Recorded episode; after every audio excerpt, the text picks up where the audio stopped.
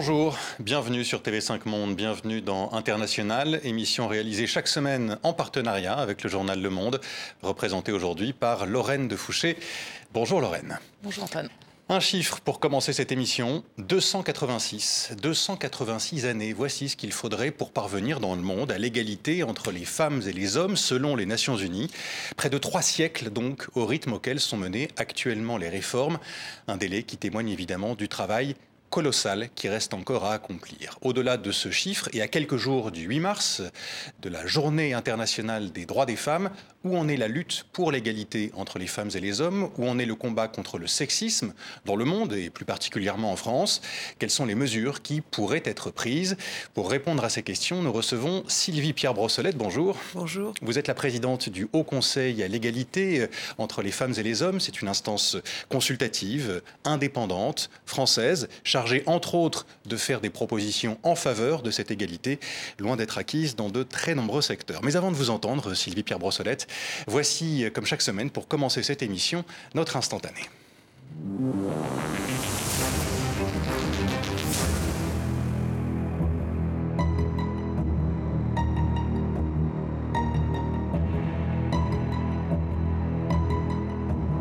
Ça fait peur, j'ai l'impression qu'on va manquer d'eau, c'est pas possible. Moi, j'ai jamais vu ça. Avec la fonte des neiges, eh bien, euh, il y a beaucoup, de courant d'habitude. Mais là, c'est vrai que c'est impressionnant de voir, euh, de voir la, Loire aussi basse. L'inquiétude, et elle n'est pas la seule, hein, d'une habitante des rives de la Loire, le plus long fleuve de France, à sec par endroits. C'est la conséquence d'une sécheresse exceptionnelle, sécheresse hivernale, particulièrement inquiétante, hein, qui touche la France et d'autres pays d'Europe également, la Suisse par exemple. Qu'est-ce que ces images vous inspirent, Sylvie Pierre Brossolette que malheureusement, euh, on s'y est pris beaucoup trop tard dans ce combat euh, pour euh, le climat. Qu'il va falloir qu'on voit des images à ce point dramatiques pour vraiment peut-être se bouger. Tous les pays ont commencé un peu à bouger, mais pas assez. Et on va payer en tout cas le prix, quoi qu'on fasse dès aujourd'hui, d'années d'incurie, euh, en Europe comme dans le monde. Et comme partout, euh, et surtout dans les pays les moins développés, qui euh, paye le prix en premier? Les femmes. Hein. C'est pas pour faire euh, de l'écoféminisme à, deux balles, mais c'est vrai que euh, qui est concerné d'abord quand il y a plus d'eau pour faire boire les enfants, laver les maisons. Malheureusement, les stéréotypes sont encore puissants et pratiqués, et donc les militantes féministes sont généralement aussi écologistes, et elles avaient raison un peu avant tout le monde. Mais ces spectacles en particulier est très terriblement inquiétant, évidemment, et je partage l'inquiétude de- des uns et des autres. euh, Mais là, on, on ne peut plus grand-chose, sauf euh, à agir, euh, mais ça sera une, œuvre de long terme. Est-ce que l'égalité entre les femmes et les hommes pourrait jouer un rôle dans la lutte contre le réchauffement climatique? Est-ce que finalement les, femmes ne jouent pas suffisamment hein, leur rôle euh, compte tenu de ces inégalités? Elles, elles le font parce que l'écoféminisme, ça existe, c'est un mouvement euh, puissant. Euh, Les femmes sont très motivées, elles, euh, elles euh, militent sur les deux causes en même temps, en disant qu'elles sont liées, et elles ont raison. Euh, et elles ont l'habitude de militer peut-être plus que les hommes euh, pour des sujets sociétaux. Donc je pense que les femmes ont effectivement un grand rôle à jouer dans ce domaine. Vous n'avez pas attendu, Sylvie Pierre Brossolette, d'être nommée à votre poste, donc présidente de ce Haut Conseil français à l'égalité entre les femmes et les hommes, pour agir en faveur de, cette égalité. Vous l'avez fait depuis le début de votre carrière, à des postes et à des degrés divers. Vous battre pour l'égalité, ou plutôt au regard de nombreux chiffres, hein, et on va en donner au cours de cette émission, pour combattre l'inégalité entre les femmes et les hommes. C'est le focus d'International avec Antoine Delpierre et Séverine André.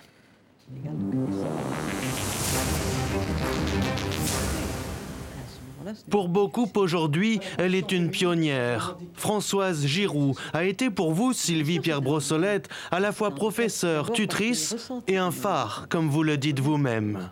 si vous entrez dans un combat, euh, quel qu'il soit, avec le sentiment que vous allez perdre, vous perdez. Et la plupart des femmes entrent dans les combats professionnels avec un sentiment très vif de leur handicap. En 1974, après Sciences Po, vous la rejoignez au secrétariat d'État à la condition féminine, puis au ministère de la Culture. Un moment fondateur pour vous il y a près de 50 ans, 50 ans de combat pour faire évoluer la place des femmes dans la société française. Mais depuis, les choses ont-elles vraiment changé? Pour ce job, une jeune maman, on le sent pas trop. Hé, la miss, je te parle. Tu pourrais sourire. Tu peux essayer de partir, t'iras pas loin. À la tête du Haut Conseil à l'égalité entre les femmes et les hommes depuis un an, vous constatez dans votre dernier rapport que la société française demeure encore très sexiste dans toutes ses sphères. L'égalité des droits, le partage des tâches, euh, le- la nécessité de lutter contre le sexisme et les violences. Il y a une unanimité, toute génération confondue, sur ce point, et particulièrement effectivement chez les jeunes. Et pourtant, le vécu des femmes est encore terrible, donc elles subissent le sexisme. 37%, comme vous avez vu dans le sondage, euh, disent avoir euh, subi des rapports sexuels non consentis. C'est un chiffre énorme. Alors pour vous, le combat continue, aujourd'hui comme hier, pour les autres comme pour vous-même. En 1976, devenu journaliste, comme votre mentor, vous attendez plus de 15 ans pour vous voir confier des responsabilités au service politique, à l'Express notamment, puis ensuite au Figaro et à l'hebdomadaire Le Point. Les émissions spécialisées vous offrent alors une place encore peu dévolue aux femmes. Une expérience qui vous sert lorsqu'en 2013 vous rejoignez le Conseil supérieur de l'audiovisuel pour défendre notamment la place des femmes sur les plateaux de télévision. Quels sont les sujets qu'abordent les expertes? Et à quelle heure et combien de temps elles disposent pour parler quand il y a des émissions avec des hommes et des femmes sur des plateaux d'experts? Parce que moi, combien de fois je m'y suis retrouvé comme journaliste? À la fin, j'étais aussi mal élevé que les hommes. Mais au début, j'étais bien élevé. Quand on coupait la parole, je m'arrêtais de parler. Euh, À la fin, je disais, je finirai ce que j'ai à dire. Se taire ne fait pas partie de l'héritage familial, ou alors seulement face à l'ennemi, comme votre grand-père, Pierre Brossolette, journaliste, héros de la résistance et compagnon de la libération, entré au Panthéon il y a huit ans. En 1944, il préférera mourir plutôt que de céder à ces tortionnaires nazis. Un modèle dont vous retenez ce message, se battre pour des convictions et s'y tenir. Voilà, se tenir à ses convictions. Est-ce que vos convictions ont évolué depuis les années 70, euh, Sylvie Pierre-Brossolette Est-ce qu'elles se, sont, qu'elles se renforcées? Elles se sont évidemment renforcées et euh, hommage à Françoise Giraud qui m'a vraiment inoculé le, le féminisme et, et la, la volonté de se battre pour cette belle cause. Et je n'ai cessé de le faire, comme vous l'avez dit, sous des euh, manières différentes. Euh, euh, D'abord à ses côtés, euh, au secrétariat d'État à la condition féminine. Et d'ailleurs, quand même, les choses ont progressé depuis. C'est assez émouvant euh, de la voir parce qu'on avait euh, proposé 101 propositions pour les femmes et qu'elles sont toutes évidemment rentrées dans les faits déjà depuis bon longtemps.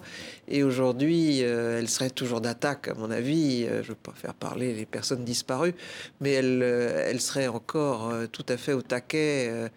Il y a tellement de choses à faire. Mais les choses ont avancé et euh, effectivement, que ce soit au, au ministère, puis euh, dans ma vie professionnelle, notamment au CSA, j'ai pu faire avancer la cause des femmes. J'en suis très fier. Et maintenant au HCE, j'essaye de donner le maximum parce que là, j'ai enfin un instrument fait pour ça. Bon, On va en parler, mais les choses ont avancé. Dites-vous, où en est l'égalité entre les, les femmes et les hommes aujourd'hui, euh, Sylvie Pierre-Brossolette? Quel constat faites-vous? L'égalité en droit est quasiment acquise. Il n'y a plus beaucoup de droits qui diffèrent entre les femmes et les hommes. En revanche, euh, l'égalité réelle, dans les faits, est encore à réaliser. Euh, l'égalité des salaires, bien sûr, euh, même à poste égal, euh, il y a encore une différence. Je ne parle pas de la différence des revenus et des parcours. Il y a la différence des traitements dans la vie, les violences que subissent les femmes, qui sont dues, dues, aux hommes. Il y a ces stéréotypes et ce sexisme dont elles sont victimes constamment. Et le sexisme est malheureusement, comme nous l'avons constaté dans le dernier rapport que nous avons remis au président de la République Mmh, on le va en 25 parler. janvier, encore très largement partagé dans cette société et malheureusement aussi chez les jeunes. Vous parlez de la France, parlons un, peu aussi de, ce qui se passe dans, le reste du monde. L'an dernier, il n'y a jamais eu euh, sur la planète aussi peu de réformes menées en faveur de l'égalité entre les femmes et les hommes. 34 seulement dans 18 pays. Le rythme de ces réformes a ainsi atteint son plus bas niveau depuis 20 ans. C'est un rapport de la Banque mondiale hein, publié euh, cette semaine, ce jeudi, qui l'affirme. Que dites-vous de cette situation et de ces chiffres? C'est un, sacré euh, signal d'alarme pour rappeler aux femmes que rien n'est jamais acquis. Euh, nous avons cru que c'était quasiment le sens de l'histoire, la progression des droits des femmes, mais ça n'a ils n'ont été acquis que grâce à des luttes et euh, à certains hommes qui ont permis euh, aux réformes d'avancer. Je veux dire que, au passage, Valéry Giscard d'Estaing a été un des présidents les plus féministes. Sans lui, on n'aurait pas eu aussi vite l'avortement, la contraception et le divorce, par exemple. Il y a donc la conjonction des combats et puis une traduction politique à des moments donnés qui font avancer. Mais il ne faut pas oublier que ça peut reculer. On l'a vu avec Trump aux États-Unis. On le voit en ce moment en Europe, hélas, en Pologne et en Hongrie, euh, malgré des positions plutôt progressistes de l'Union européenne, mais euh, certains pays euh, subissent un backlash euh, masculiniste qui est très inquiétant. Donc c'est un signal pour que les femmes continuent à se battre partout. Mmh moi, ce que j'avais envie de, vous demander en vous écoutant, c'est moi, c'est souvent cette, question de focale qui me traverse. C'est-à-dire qu'on parle, on parle beaucoup de la promotion des droits des femmes, on parle assez peu en fait de la lutte concrète contre la domination masculine, et on a même du mal en fait à l'intituler comme ça. C'est-à-dire que on reste du côté des victimes qu'il faut soutenir, mais on n'affronte pas en fait pleinement les auteurs, pleinement aussi cette idéologie qui se niche partout. Euh, qu'est-ce que vous pensez de cette idée de, focale qui est peut-être pas encore euh, poussée assez loin? On parle encore de violence faite aux femmes, l'expression violence masculine, regardez rien que là dans cette émission, on ne l'utilise pas. Hmm. Alors que violence faite aux femmes, ça reste de la forme passive et elles ne se sont pas tombées contre une table basse.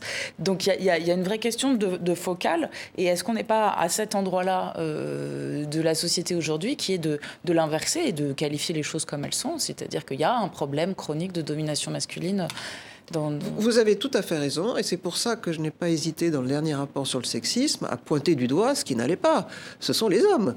Euh, on m'a dit fais attention, tu vas trop globaliser, tu vas stigmatiser. Je dis non, il faut dire la vérité.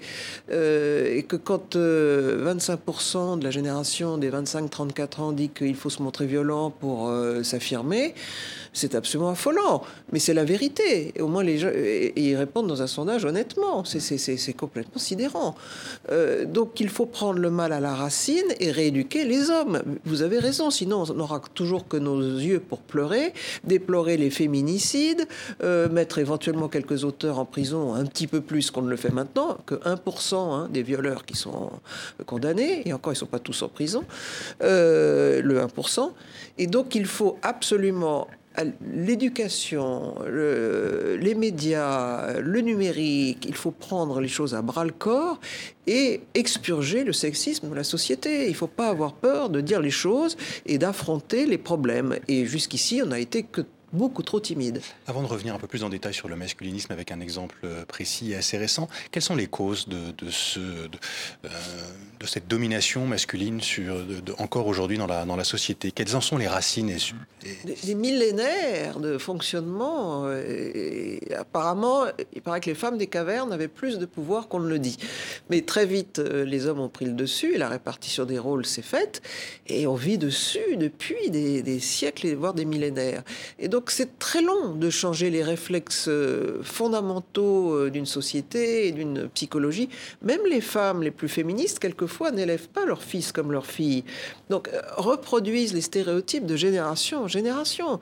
Il y a des, vraiment des, des différences d'éducation et de traitement sur lesquels il faut vraiment lutter parce que ça c'est à la base. Après, euh, à partir de 15-16 ans, quand on a pris des mauvaises habitudes de se faire servir euh, comme un seigneur, quand on est un homme, euh, on continue. Et, et les femmes se plient à ça.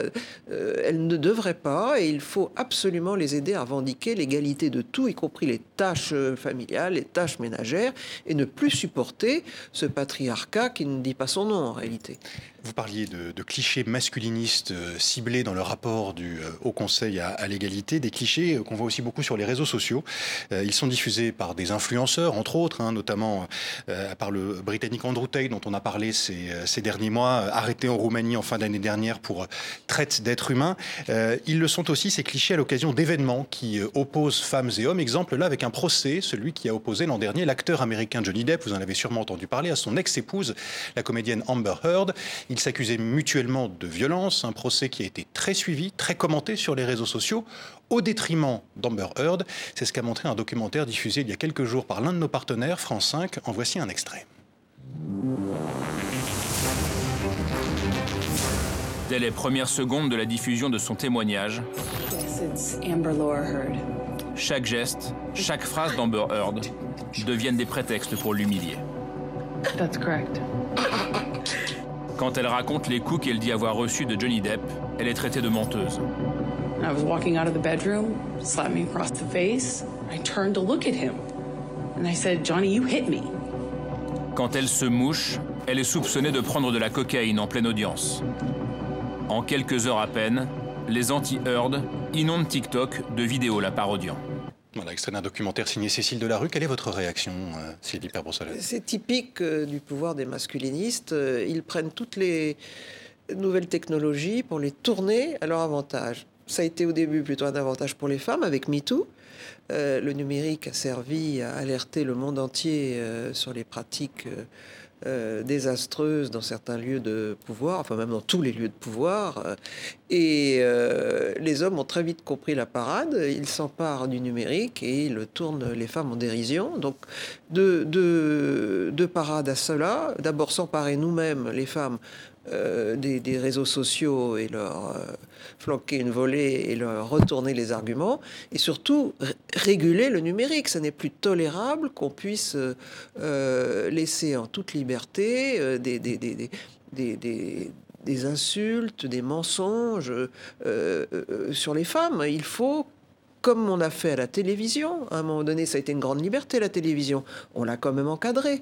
On- personne ne dit, ah là là, il n'y a pas de liberté d'expression parce que la télévision est encadrée par le CSA, que j'ai bien connu. Et donc, le numérique devrait obéir aussi à certaines règles. Avant de revenir aux propositions que vous pourriez faire sur le numérique, on- je voudrais revenir quelques instants à, l'extrait. On voit des hommes effectivement euh, se moquer d'Amber Heard, mais on voit aussi quelques femmes euh, le faire. Euh, Il y a hélas des femmes sexistes, ça existe, euh, notre sondage l'a malheureusement prouvé. De même qu'il y a quelques hommes euh, féministes, ça existe aussi et je leur rends hommage. Et d'ailleurs le HCE est paritaire et la moitié de ses membres sont féministes. Oui, la, hommes. la question d'Antoine pose une question intéressante, qui est la question souvent que les gens comprennent pas sur l'essentialisation.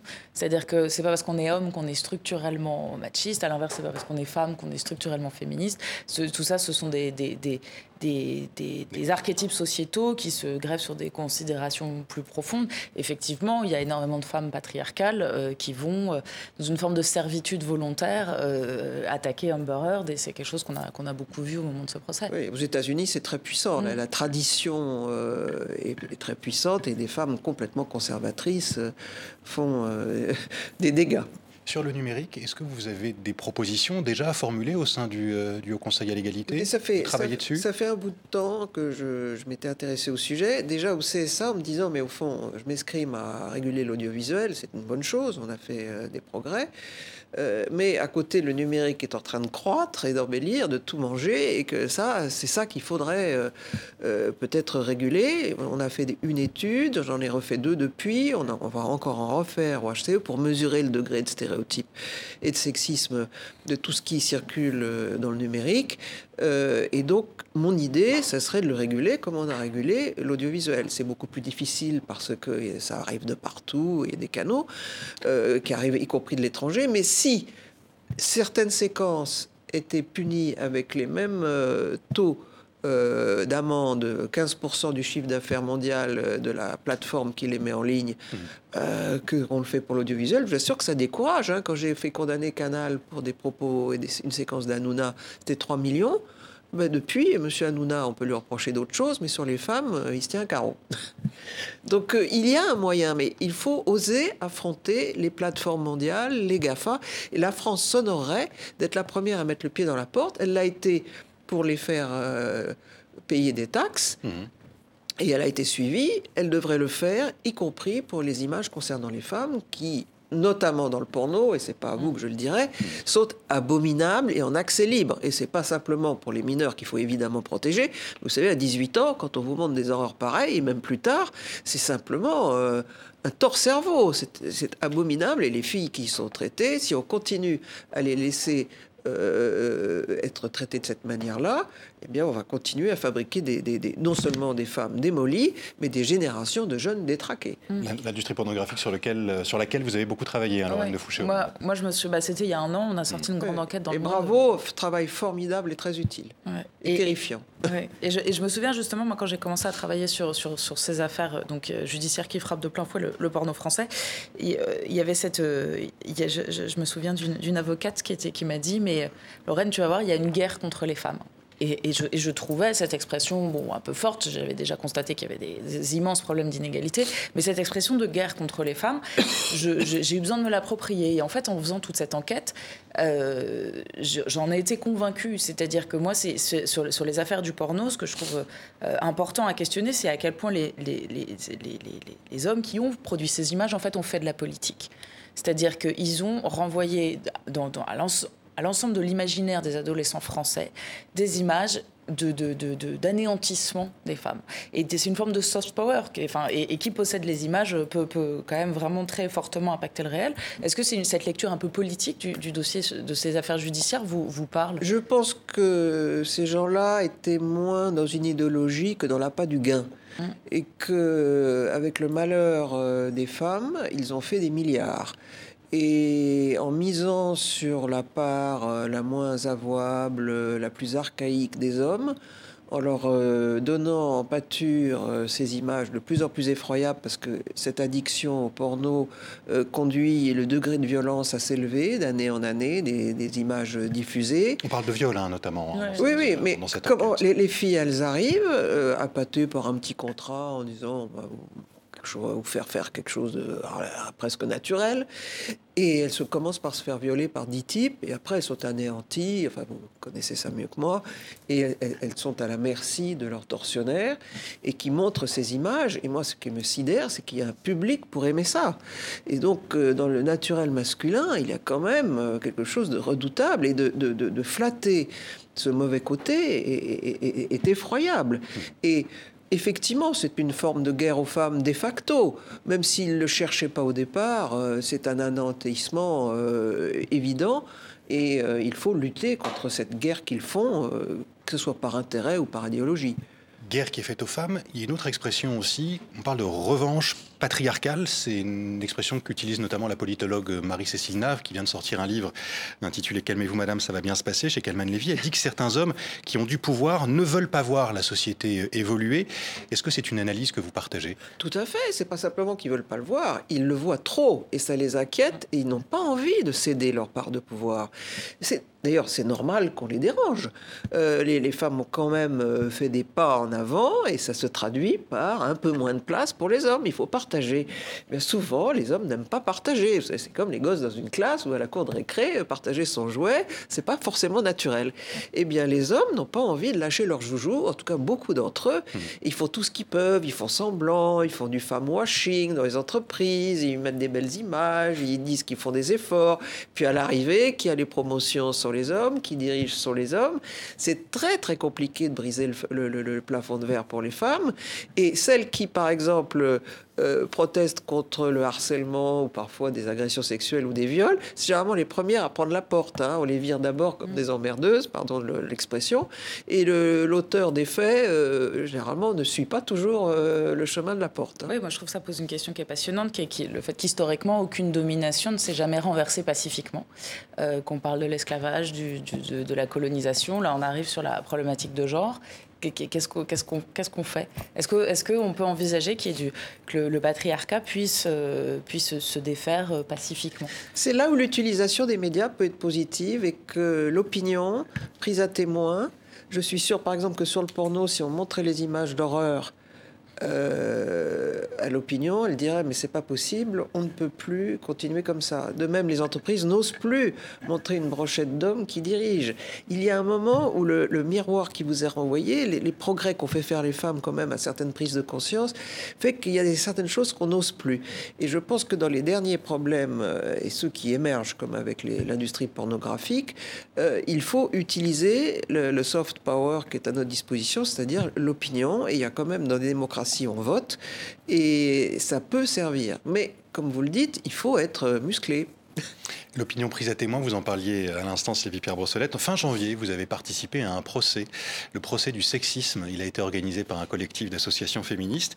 Au cours des débats, il a été question, on vient d'en parler aussi, du rôle des hommes. Euh, les hommes sont-ils des alliés de la lutte pour l'égalité ou bien en sont-ils les fossoyeurs? C'est l'une des questions qui a été posée lors de ce procès. Quelle est votre réponse? Il faut se faire le maximum d'alliés. Je pense que tous ne sont pas euh, irrécupérables. C'est vrai que dans un premier temps, euh, le réflexe euh, d'un homme est plutôt de dominer. Alors, est-ce que c'est la testostérone? Est-ce que c'est l'histoire? Je, ne sais pas qu'est-ce qui. Euh, Toutes les sociétés ne sont pas patriarcales hein, dans, le, dans, l'histoire de l'humanité. Dans l'ensemble, c'est quand même il y en a beaucoup, que ça marche. Mais il en existe certaines. Il y a certaines exceptions de matriarcat, mais enfin, c'est les hommes qui font la guerre. Hein. Hmm. C'est rarement les femmes. Euh, c'est les femmes qui portent les enfants et qui protègent la vie. C'est quelque chose de basique et qui s'est transformé dans un partage des rôles qui est, qui est désastreux. Alors il y a des hommes qui sont engagés, on, en a, on les a évoqués, dans la lutte contre le sexisme et ses conséquences, contre les féminicides, euh, par exemple. Exemple avec Dominique Moll, vous le connaissez peut-être, réalisateur de cinéma, réalisateur de La Nuit du 12, César du meilleur film la semaine dernière, un film qui parle d'une enquête menée par un féminicide, sur un féminicide. Voici, voici ce qu'il en disait juste après la cérémonie.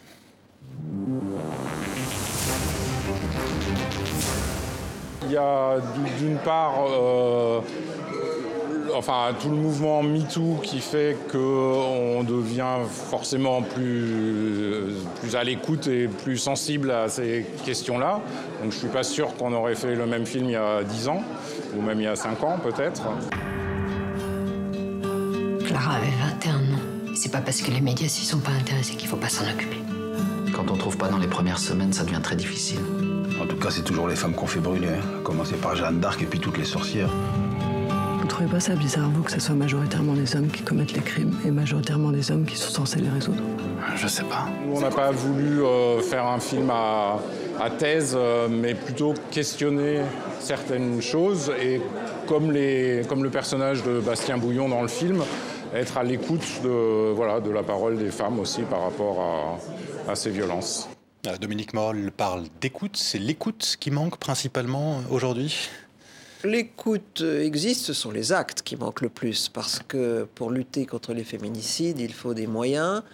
Euh, c'est vrai que... Il en manque? On trouve toujours des moyens pour autre chose. Et pour les femmes, on dit, oh, bah, c'est passé ailleurs. Euh, on a trouvé des milliards pour euh, le Covid, pour les entreprises, euh, pour la relance. À chaque fois, des, dizaines, des centaines de milliards. Et nous, notre petit milliard demandé pour les violences faites aux femmes est commise par des hommes.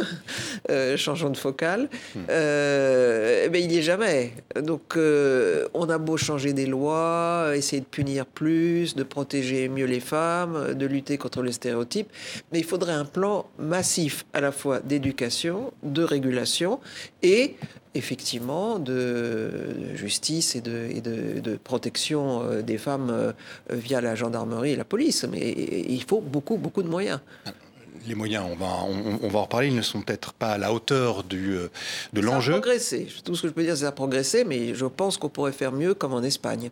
Alors, Venons-en justement aux, chiffres et, à ceux de l'Espagne. Euh, euh, d'abord ceux de la France. 23 féminicides cette année, en janvier et en février en France, selon un décompte tenu par le site féminicide.fr.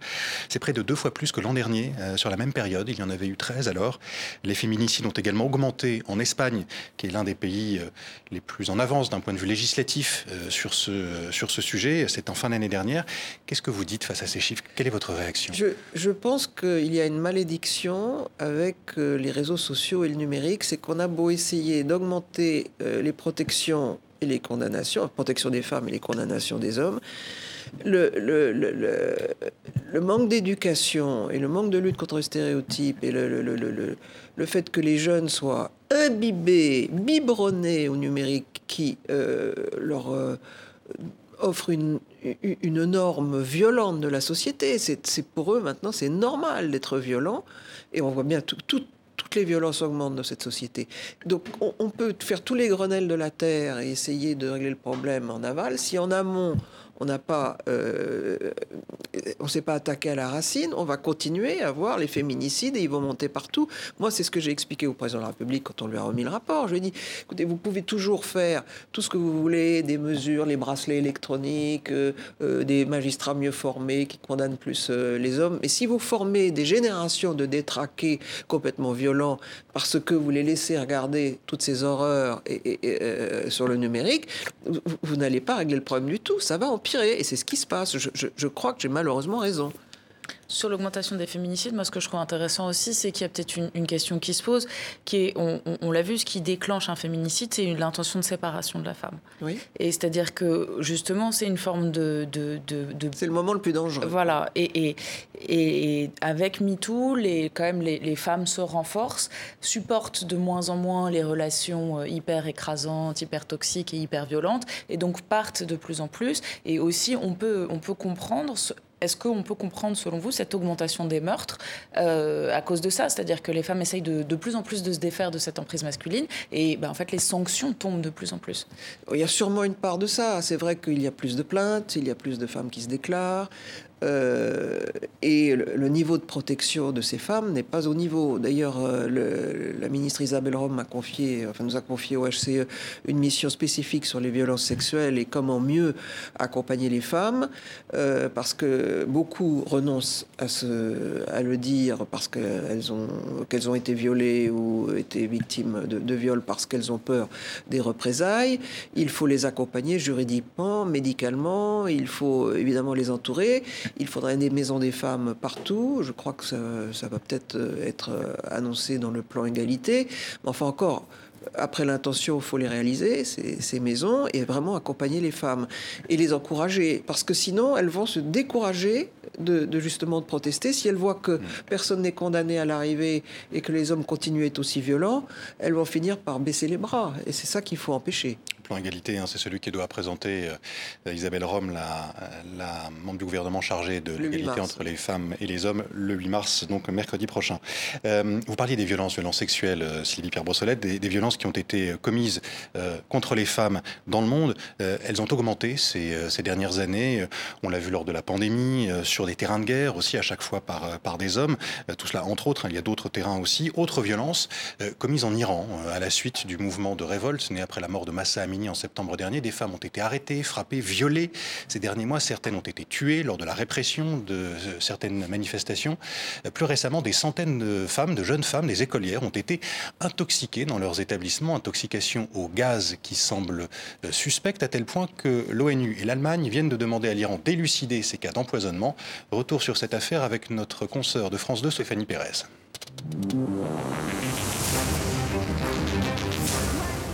Jeunes filles victimes de mystérieux malaises dans leurs écoles, prises en charge par les secours et conduites à l'hôpital. Quelques centaines depuis fin novembre, selon les médias locaux, dans plusieurs villes d'Iran. Sur leur lit, les écolières évoquent toute une intoxication au gaz. Il y a une semaine, certaines décrivent leurs symptômes, toujours les mêmes, au micro d'une télévision régionale. On était dans la cour et tout d'un coup, on a senti une très forte odeur. J'ai commencé à avoir des maux de tête et le nez qui pique. C'était une odeur de gaz. D'un seul coup, tout est devenu noir devant moi. J'ai été prise de vertige. Que se passe-t-il à Qom, la ville sainte, dont une dizaine d'établissements sont touchés? Mêmes interrogations à Téhéran et dans d'autres grandes agglomérations. Sous la pression de parents inquiets, les autorités ont enfin enquêté et elles ont donné une explication. Les jeunes filles ont été empoisonnées intentionnellement. Par qui Pas de détails ni d'arrestation, mais les auteurs pourraient être des extrémistes religieux.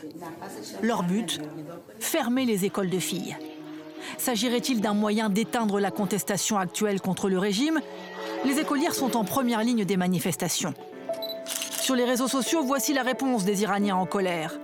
Des représentations symboliques de jeunes filles armées d'un masque à gaz pour continuer à apprendre et accéder à la connaissance. Voilà, sujet de Stéphanie Pérez de France 2. Que dites-vous de, cette situation, euh, situation des femmes en Iran?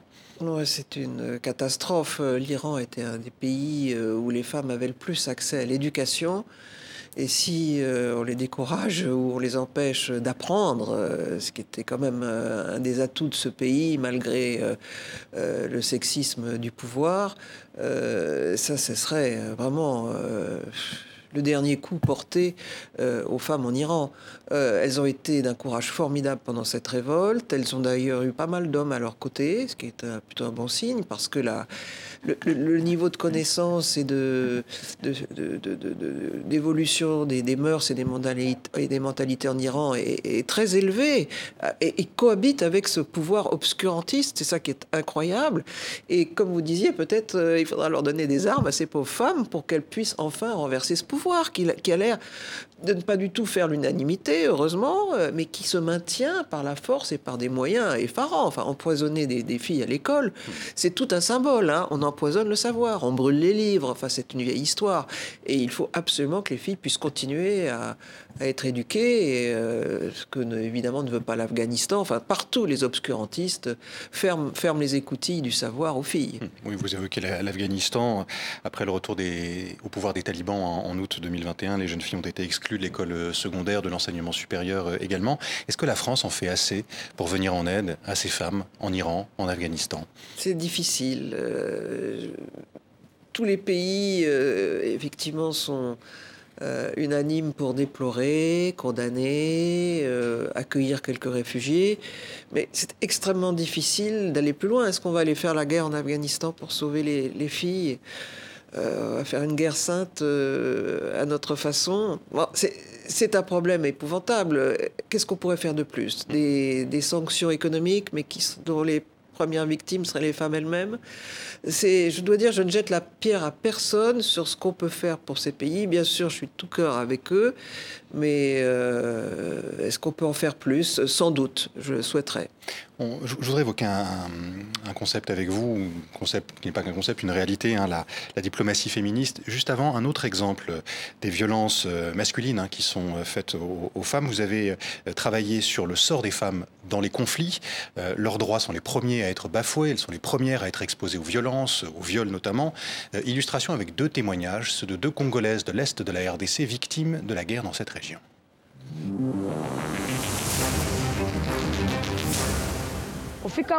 Nous étions au champ quand nous avons croisé des soldats du M23. Il y avait 14 soldats et nous, nous étions trois femmes.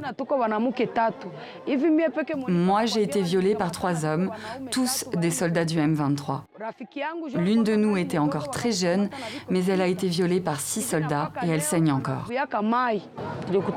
Les M23 sont arrivés, ils m'ont emmenée dans la brousse et m'ont violée. J'étais sans défense. Ensuite, je suis allée à l'hôpital pour me faire soigner mais tout le monde a fui car les M23 ont attaqué et je me suis retrouvée ici. Voilà pour ces deux témoignages, et il y en a des dizaines, des dizaines, des centaines d'autres. Euh, euh, comment tenter de changer la situation? On évoquait la diplomatie féministe. Euh, qu'est-ce que c'est? Est-ce que, ça peut, est-ce que ça peut aider à, changer ces situations C'est mieux que rien, mais il faudrait quand même mettre un contenu à cette diplomatie féministe qui, pour l'instant, ne sont que des mots creux. Ce sont des intentions. Je pense qu'il faudrait devenir beaucoup plus ferme. Et si on prétend avoir des relations diplomatiques avec certains pays, et on dit pratiquer une diplomatie féministe, il ne faut pas hésiter à se montrer beaucoup plus ferme en disant que si continue, les massacres continuent, les viols, le manque d'éducation, ben, qu'il y aura euh, des moyens de rétorsion. Sinon, ça ne sert à rien.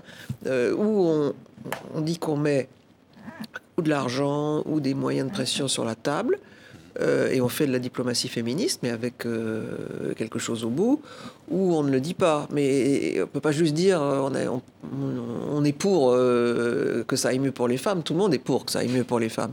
Mais si on veut vraiment pratiquer une diplomatie féministe, il faut qu'il y ait des moyens de rétorsion. Euh, on le voit avec la guerre en Ukraine, entre autres, ce n'est pas le seul conflit dans lequel on, voit ça. Les femmes sont rarement associées aux négociations et aux décisions prises pour euh, tenter de résoudre ces conflits, pour la reconstruction, pour l'aspect humanitaire aussi. Pourtant, des engagements là, ont été pris par, euh, par les États au sein, au sein des Nations Unies. Comment expliquez-vous ce, décalage entre les engagements d'un côté et l'absence, ou la, réalité de l'autre, donc l'absence d'actes c'est malheureusement une vieille histoire. On, affiche des grands principes et puis après on n'a pas les moyens de les faire appliquer.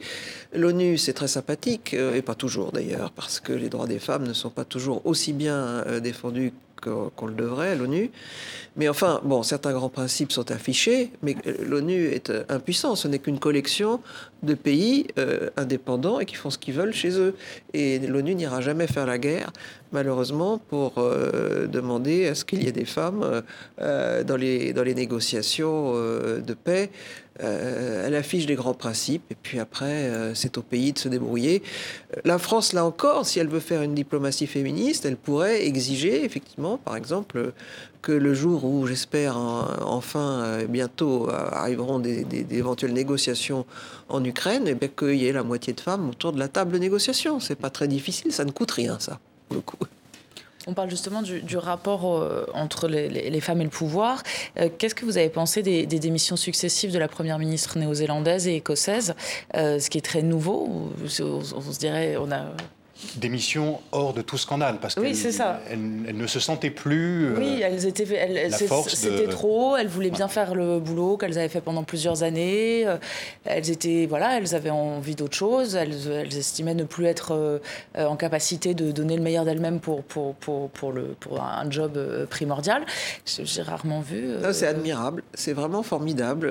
C'est c'est une leçon euh, donner à tous les mâles dominants qui considèrent qu'en dehors du pouvoir, il n'y a plus de vie, c'est très très difficile hein, pour les anciens présidents de la République encore vivants, aller leur demander, et ils rêvent encore tous les matins d'être à l'Élysée, ils sont comme des poissons sortis de l'eau.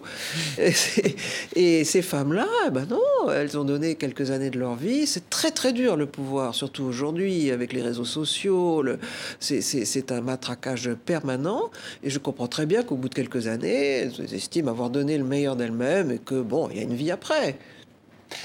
Je voudrais qu'on parle quelques instants de l'IVG, l'interruption volontaire de grossesse, l'avortement.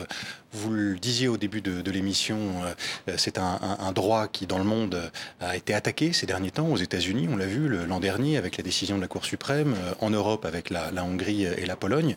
Euh, en réaction, en quelque sorte, en France, il y a un mouvement qui est né pour l'introduction dans la Constitution du droit à l'avortement. deux questions sur ce sujet. D'abord, au début du mois dernier, en février, le Sénat en France a, a voté un texte qui favorable à cette introduction en parlant de liberté d'avortement euh, et non pas de droit. Et deuxième euh, question, est-ce que vous pensez que cette constitutionnalisation est nécessaire? Euh, je vais commencer par la fin. La constitutionnalisation est absolument nécessaire parce qu'il peut toujours y avoir des retours en arrière. C'est pas une protection 100%, mais c'est beaucoup plus difficile de changer la constitution qu'une simple loi. Et donc, euh, on n'est pas à l'abri d'un changement de majorité très désagréable en France. Il euh, faut se le dire. ça peut, ça peut arriver. Et donc, il vaut mieux mettre notre loi sur l'avortement à l'abri. Sur ce point, sur ce point, et je, vous reposerai l'autre question, mais sur ce point, certains juristes pensent que l'introduction du droit à l'avortement dans la Constitution est inutile et dangereuse et que l'IVG n'est pas en danger en France. Qu'est-ce que vous leur répondez? C'est n'importe quoi. Enfin, pour moi, c'est n'importe quoi. Euh, d'abord, euh, le Conseil constitutionnel a émis une jurisprudence qui, à chaque fois qu'on améliorait le droit à l'avortement, a dit que ça n'était pas contraire à la Constitution. On en tire la conclusion que donc il a constitutionnalisé de facto ce droit. Non. Et les membres du Conseil constitutionnel peuvent changer. Vous savez, là aussi, qui nomme les, membres du Conseil constitutionnel C'est les trois présidents euh, de la République, du Sénat et de l'Assemblée. Eux aussi peuvent changer de couleur. Mmh. Vous savez, quand vous aurez une, Cour suprême comme les États-Unis, vous verrez les revirements de jurisprudence sur l'avortement. Hein. Et je reviens sur ma première question, entre liberté d'avortement, c'est la formule adoptée par le Sénat, et droit à l'avortement. Non, le, problème c'est que le Sénat n'a pas dit liberté, euh, il a dit la loi détermine la manière dont la liberté d'avortement est appliquée. C'est ça qui est le problème. Sinon, liberté ou droit, c'est quasiment la même chose, liberté peut-être même supérieure au droit. Mais le problème de la formulation du Sénat, c'est la loi détermine les conditions dans lesquelles la liberté s'exerce. À ce moment-là, c'est même pas la peine de constitutionnaliser. Euh, mais c'était un geste parce que euh, c'était quelque chose qui n'était pas euh, souhaité et c'est apparu comme étant quelque chose de favorable à la constitutionnalisation. Donc c'était quand même un, pas en avant. Est-ce que vous pensez que la constitutionnalisation de ce droit à l'avortement sera annoncée euh, souhaitée en tout cas par le, président de la République cette année? Je l'espère de tout cœur. C'est attendu par tous, par les associations, par le HCE, par toutes les féministes. Et je, suis prête à prendre le pari que ça sera annoncé euh, avant ou même le 8 mars ou même peut-être un peu avant. Euh, à chaque fois que les, droits des femmes sont menacés, attaqués, euh, on en a parlé, des militants, des anonymes se, mobilisent, en Iran notamment, mais pas seulement, évidemment, dans nos sociétés aussi. elles se battent. Quel regard portez-vous sur ces femmes? Elles sont admirables, absolument admirables. Mon grand-père, auquel vous avez gentiment fait allusion dans le, portrait, oui, Pierre Brossolette, euh, était un grand résistant, euh, avait l'habitude de dire que tous ces combattants euh, de l'ombre, anonymes, c'était les soutiers de la gloire. Et eh bien, ces femmes, c'est les soutières de la gloire, de leur future gloire, parce que pour l'instant, elles sont dans l'ombre et elles n'ont pas gagné le combat.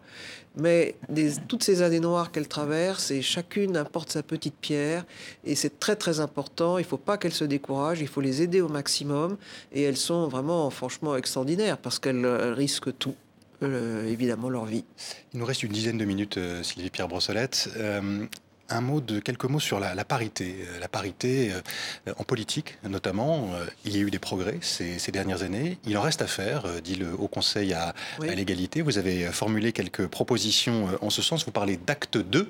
Il faut aller vers un acte 2 de la, de la parité en politique. Et pour ça, vous proposez de nouvelles règles, des règles qui sont contraignante, exemple, élire dans chaque circonscription, et il y en aurait deux fois moins de circonscriptions euh, en France hein, qu'aujourd'hui, élire dans chaque circonscription un binôme homme-femme. Euh, la contrainte euh, sur ce domaine-là, dans ce domaine-là, c'est la seule solution réellement? Je pense. Il y a même le président du Sénat, M. Larcher, que nous étions allés consulter, l'a reconnu lui-même que pour faire avancer la cause des femmes, y compris en matière de parité, il n'y a que la loi et la contrainte qui marchent.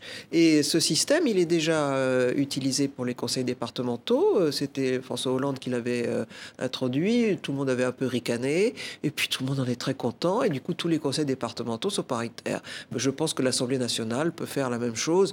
Euh, ça ne lui enlèvera rien comme liberté d'expression. La contrainte, est-ce que vous ne risquez pas que ça, renforce ce dont on parlait tout à l'heure, c'est-à-dire la détermination de ceux qui sont opposés à cette égalité, à, ceux qui à renforcer la revanche patriarcale? Sans doute, mais euh, il va falloir qu'ils s'habituent et euh, c'est nos meilleures armes, la contrainte légale. On ne va pas effectivement euh, faire des révolutions les armes à la main dans nos pays occidentaux. Hein, mais mais l'arme légale est une des armes les plus puissantes. Si la parité dans l'acte 1 a quand même fait faire des progrès, c'est grâce à ça. L'égalité des salaires, il va falloir faire appliquer de manière plus musclée, mais c'est grâce à la loi aussi. Donc malheureusement, la loi euh, doit euh, faire appliquer euh, l'égalité par la contrainte, par la seule conviction, et là, on n'y arrive pas.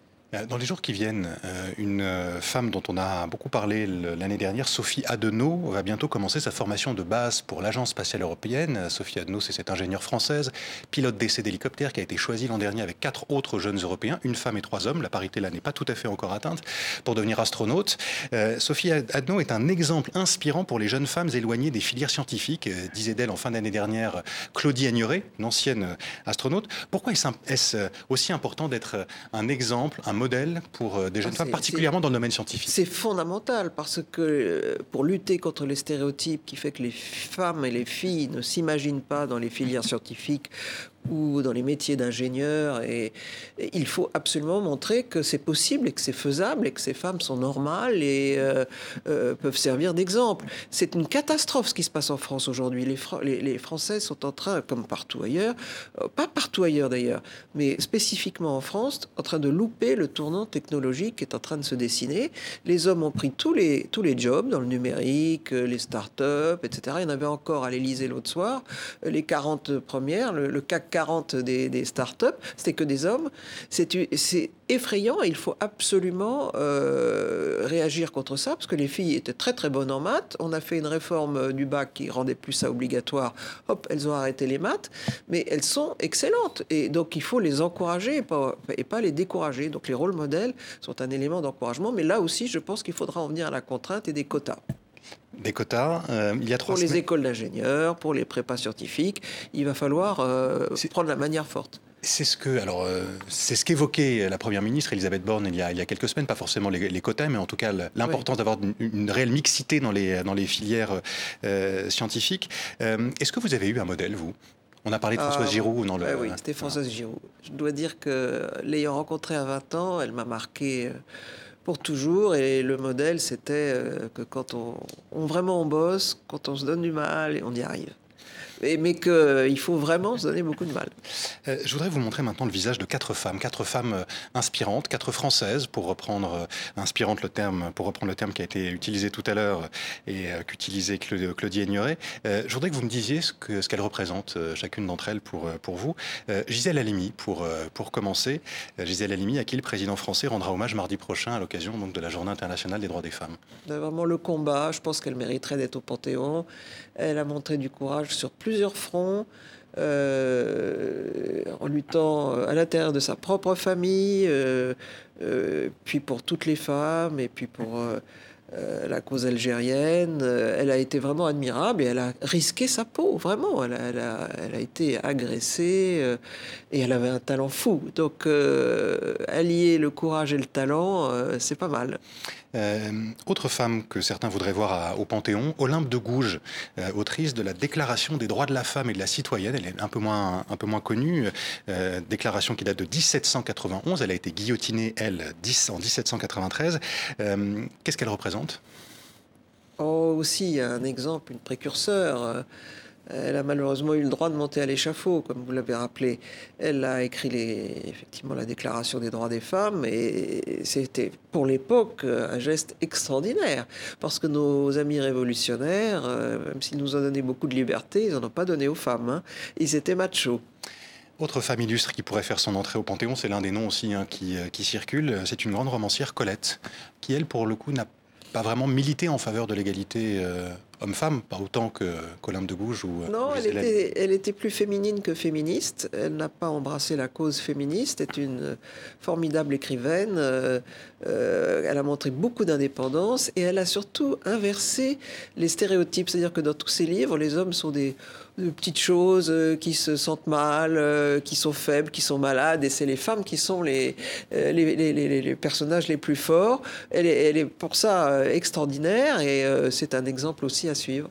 Dernier visage, on l'a beaucoup vu, elle, elle est déjà au Panthéon, c'est Simone Veil. Ouais, écoutez, moi j'étais petite attachée de cabinet au Parlement, enfin à l'Assemblée nationale, quand elle a défendu son, son texte sur l'avortement. Elle a montré toute sa vie un grand courage y compris euh, pendant cet épisode. Euh, je, la connaissais bien, je l'aimais beaucoup. Elle était une femme extraordinaire et drôle, ce que les gens ne savent peut-être pas, mais on, riait aussi beaucoup avec elle. Euh, quatre femmes françaises, donc. Quelles sont les femmes, pas forcément françaises, donc cette fois-ci, qui agissent aujourd'hui pour l'égalité entre les femmes et les hommes et dont vous admirez l'action, le courage elles sont euh, nombreuses, surtout dans les pays du Nord, parce que là, euh, elles, sont peut-être moins connues, mais elles font un, boulot formidable dans tous les pays nordiques. Euh, c'est généralement euh, les pays précurseurs et les habitudes qu'elles ont données. Par exemple, un homme euh, qui rentre après 17 heures euh, chez lui, c'est qu'il s'est mal organisé. En France, c'est un raté. Vous mais il y a des différences culturelles formidables et qui ont été dues à toutes ces femmes qui ont lutté. je les admire beaucoup et on devrait prendre ce chemin. Euh, vous avez été journaliste, on l'a rappelé, vous avez commencé dans les années 70, Sylvie Pierre Brossolette. La place des femmes, est-ce qu'elle a changé dans, ce métier? Oui, énormément, mais pas encore euh, au sommet. Euh, j'ai fait l'étude, j'ai décompté pour le Haut Conseil à l'égalité quand j'étais présidente de commission, avant d'être présidente. Et il y a la moitié de femmes, dans les journalistes, il y a une moitié de femmes, mais plus vous montez l'échelle, moins vous en trouvez. Hein. Les directeurs de publication, c'est que des hommes d'abord. Directeur de rédaction, ça commence timidement, mais encore une toute petite minorité. Les rédacteurs en chef, ça commence aussi. Bon, et puis après, alors, euh, chef de service, euh, là, vous trouvez, mais toujours pas une majorité. Hein. Dans la hiérarchie, c'est encore les hommes. Euh, vous, travaillez sur ce sujet depuis plusieurs, plusieurs années. Ça fait un peu plus d'un an que vous êtes à la tête de ce Haut Conseil à l'égalité. Combien de temps faudra-t-il, pour, euh, selon vous, pour que l'égalité soit, soit réelle euh, et pas seulement euh, dans, les, dans le droit? Ça sera plus long qu'on l'imagine, hélas, parce qu'on ne change pas les mentalités d'un coup de maguette magique ou d'un coup de loi. Les lois peuvent aider à aller plus vite. Et c'est pour ça que je pense que dans de nombreux domaines, il faut en passer par l'obligation. Mais ça sera lent, mais j'ai bon espoir parce que les femmes, là, elles ont quand même pris le mort aux dents et qu'une fois qu'elles ont planté leur croc quelque part, elles lâchent pas si vite. Merci beaucoup, Sylvie Pierre Brossolette. Merci d'avoir répondu à nos questions, présidente du Haut Conseil français à l'égalité entre les femmes et les hommes. Merci à vous, Lorraine de Fouché, merci à du journal euh, Le Monde, et merci à vous de nous avoir suivis. Je vous dis à la semaine prochaine.